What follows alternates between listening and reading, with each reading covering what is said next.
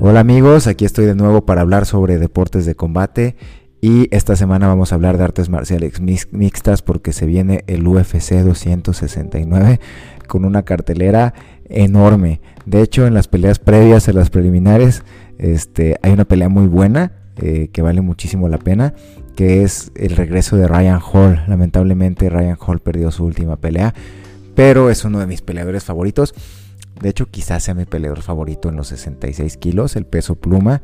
Este, un monstruo, un monstruo y un genio absoluto de eh, Jiu-Jitsu, del grappling.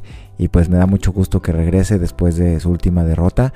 Y pues vale la pena que vean esa pelea temprano, porque seguramente con la mentalidad que viene después de haber perdido, viene para arrancar alguna pierna o algún brazo y va a estar violenta esa pelea. Saben que es un peleador que tiene un estilo muy particular de striking, manos abajo, patadas giratorias y con esas patadas entra muy fácil como Aymanari Rolls o trata de buscar las piernas y es de los mejores leg lockers del mundo. Entonces por ahí podemos ver este un muy buen heel hook. Y después en la cartelera preliminar, bueno, está interesante la pelea de Taito Ibasa, este, este peleador eh, de Oceanía que es muy, muy, muy fuerte, noqueador, pero lo que está brutal son sus patadas a las piernas, sus leg kicks son monstruosas. Entonces ya saben, estas peleas de heavyweight siempre dan espectáculo y seguramente va a haber knockout, por eso va a estar divertida. Y eh, la siguiente sería la de Dominic Cruz contra Pedro Muñoz en el peso gallo. Bueno, para los nuevos fans de las artes marciales mixtas quizás no se acuerdan muy bien de Dominic Cruz, pero es peleador que está desde las épocas de, del WEC, el World Stream Cage Fighting. Era una liga que le competía bastante al UFC. Eh, ha peleado con los mejores, con las leyendas de la división, campeón y un peleador muy interesante. A mí siempre me gustó mucho porque es alguien que desarrolló un estilo eh, de un juego de pies y un movimiento poco ortodoxo, eh, muy interesante para que no lo pudieran conectar. Empezó su carrera cuando las artes marciales mixtas todavía no tenían tantas categorías de peso, no eran tan populares, ni había tantas promotoras. Entonces, al ser un peleador pequeño, eh, se enfrentaba con gente de, categorías mayores y tuvo que desarrollar un estilo donde con su juego de pies se movía mucho, también muy buen movimiento de cabeza para evitar ser conectado e ir ganando la pelea poco a poco. Tiene también muy buena lucha y es un peleador muy muy interesante. Sin embargo, ya es un veterano, tuvo muchísimas lesiones, sobre todo lesiones de los ligamentos de las rodillas. Eh, entonces últimamente no le ha ido muy muy bien. Sin embargo, yo confío en que se puede llevar la pelea. Va contra un monstruo de la división, que es Pedro Muñoz. Eh, Pedro Muñoz parecía que iba a ser de los, de los contendientes al título. Igual ha estado tambaleante su carrera, pero eso no, eh, no deja de ser un, peleador muy, muy, muy peligroso. Entonces creo que para los matchmakers hicieron una muy buena pelea. E igual va a ser de las peleas más divertidas e interesantes de la noche. Pero se la voy a dar a Dominic Cruz. Y ya en la cartelera principal, pues hay unas peleas interesantes, ¿no? Tenemos el regreso de Sean O'Malley, peleador muy vistoso. Eh, puede caer mal o bien porque hace mucho show fuera de, de la jaula, pero a mí me encanta su estilo, de verdad es de los estilos de striking que más me gustan, esta capacidad de, tener mucho movimiento, de no ser conectado y tener muchas armas poco ortodoxas, esta posición de el, parado un poquito más de lado, más cercano a lo que es el karate y este y bueno, mucha explosividad y también tiene poder de noqueo.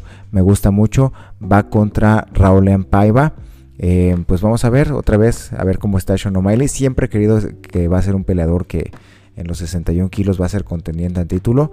Está difícil, eh, es una de las divisiones con más talento, pero siempre es un espectáculo verlo, ¿no? Yo creo que se va a llevar esta pelea y otra vez nos va a dar espectáculo. Después viene una pelea bastante interesante, eh, que es Kai Kara France, este peleador de 57 kilos del gimnasio de Israel Adesanya que como ya sabemos, siempre lo digo, es un gimnasio con un muy, muy buen manejo de fintas, eh, un muy buen striking, muy inteligentes en la parte de arriba. Y va contra Cody Garbrandt.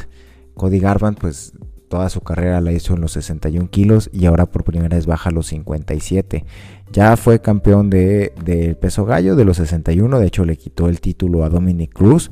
Eh, ha demostrado que es un muy muy buen peleador, uno de los peleadores con las manos más rápidas de todo el UFC tiene un boxeo rapidísimo y pues en esas divisiones pequeñas tiene mucho poder de noqueo. Baja 57 kilos. Eso siempre es algo difícil de, de predecir. Hay peleadores que los cambios de categoría les vienen muy bien. Generalmente cuando avanzan las carreras y deciden subir eh, por la edad, a veces este, tienen un renacimiento, les va bien, pero cuando bajan hay peleadores que empiezan a, tener problemas, ¿no? Problemas porque, bueno, el corte de peso los deja mermados y son susceptibles a que los golpes los puedan eh, dejar fuera de combate más fácil o están más cansados, más adoloridos. Es difícil, un corte de peso grande es difícil. Sin embargo, yo creo que eh, del, tamaño o el peso de los peleadores dentro de los 61, eh, Cody Garbrandt era de los que estaban en, el, cerca del límite inferior, entonces quizá no sea un corte de peso tan grave como el que tuvo TJ Dillashaw, ¿no? Eh, puede ser que le vaya muy bien. Hay peleadores que, cuando van a una categoría abajo conservan su, poder de, golpeo y bueno, si conserva el poder que tenía en los 61, ahora en los 57 se puede volver un gran noqueador, ¿no? Como fue en su momento Conor McGregor cuando estuvo en los 66 kilos, que vimos que su poder cuando empezó a subir de categorías quizá no, no se conservó tanto, pero era mortal su toque. Creo que por la velocidad de puños Cody Garban se puede llevar esta pelea si el corte de peso no le afecta mucho, ¿no? Si vemos que fue un buen corte de peso y que en esa categoría se asienta, creo que va a estar muy peligroso y va a ser contendiente. Y bueno, si le gana a Kai Kara France y una o dos peleas más, igual y lo veamos pronto con Brandon Moreno. Sería un muy, muy buen duelo. Y Santiago Puncinibio contra Geoff Neal. Eh, creo que este va a ser un duelo de intercambios, ¿no? Va a estar, muy interesante. Eh, ambos son peleadores muy frontales que les gusta intercambiar. Eh, me decanto un poco por, por Poncinibio, que ha venido muy bien y creo que se la va a llevar e incluso por, por o por knockout técnico. Y Amanda Núñez contra Juliana Peña. No quisiera eh, pues expresarme mal de Juliana Peña, es una muy buena peleadora, pero sabemos que Amanda Núñez es la mejor peleadora libra por libra quizá de la historia, es un monstruo, tiene todo, está demasiado fuerte, su poder de noqueos sobrehumano y lo vimos, ¿no? Como no quedó, no quedó con facilidad a las grandes de la división, incluso a Chris Cyborg, ¿no? En los 66 kilos, o sea, las noquean división arriba y las noquean en 61. Entonces, veo muy difícil que Juliana Peña le pueda ganar. Eh, Peña no es mal, mala peleadora, pero no es lo mejor que hay en la división. Eh, Amanda no, ha noqueado a lo mejor, incluso a Holly Holm, eh, que es una mejor striking que Juliana Peña.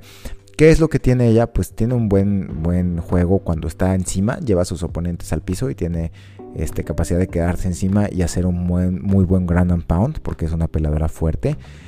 Pero Amanda Núñez es más fuerte, es cinturón negro en jiu-jitsu brasileño, eh, es muy difícil de derribar y tiene ese poder brutal en los puños. Todo apunta a que Amanda Núñez va a ganar la pelea como ha ganado las últimas, muy fácil y por knockout, un knockout técnico. Sin embargo, pues el aspecto mental es lo que siempre es el factor más importante en los peleadores, ¿no? Yo siempre lo he dicho y lo repito, en el top 10 de cualquier división, la diferencia muchas veces es el aspecto mental. Si Amanda Núñez, con su, lo que tiene ahora en su vida personal, que nació su hija, eh, que ha ganado y que es muy dominante, perdió como ese ímpetu de, de, seguir tratando de ser la mejor y está un poco confiada, ya soy la campeona y voy contra alguien no tan buena y se confía, pues por ahí es la oportunidad de Juliana Peña. Pero si Amanda Núñez llega como es, bien preparada, concentrada, seria y todo, eh, la va a arrollar. ¿Cómo podría ganar Juliana Peña? No creo que sea llevándola al piso, va a ser muy difícil.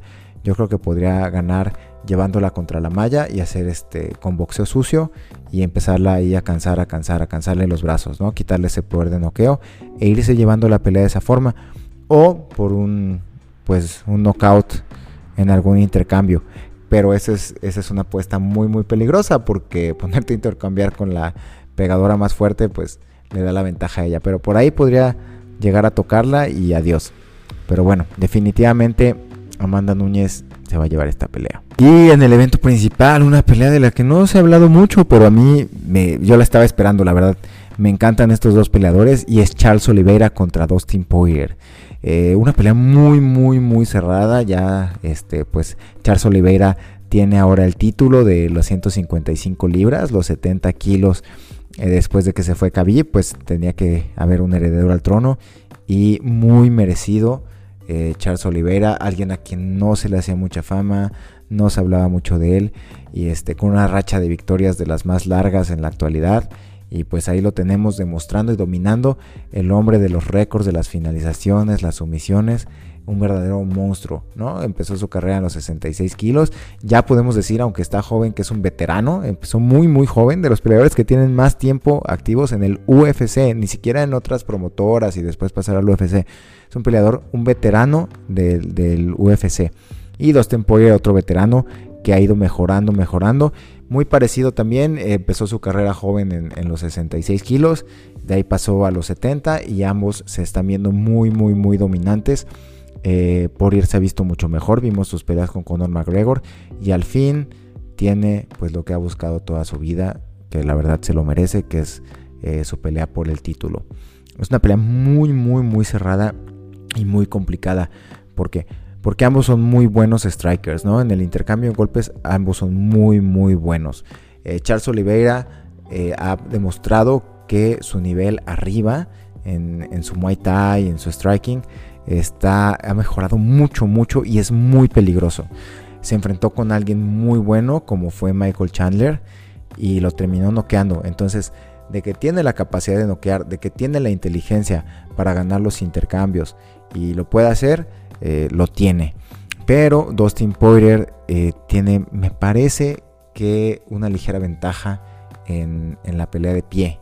Y es por toda la experiencia que tiene y lo que ha hecho en su carrera como striker. Es un peleador al que le gusta, la, eh, le gusta el intercambio, le gusta la violencia, le gusta el boxeo y le gusta estar adentro, ¿no? Ir adentro y sabe muy bien, algo muy interesante de Poirier es que sabe muy bien cómo absorber o quitarse los golpes y mantenerse en una posición cercana para seguir intercambiando. Creo que tiene más poder en los puños Poirier, ha mejorado también su pateo, lo vimos contra, contra Conor. Entonces ahí estaría la ventaja por poder y por la experiencia específicamente en el striking eh, a Dustin Poirier. Creo que va a ser muy difícil que Oliveira lo pueda noquear.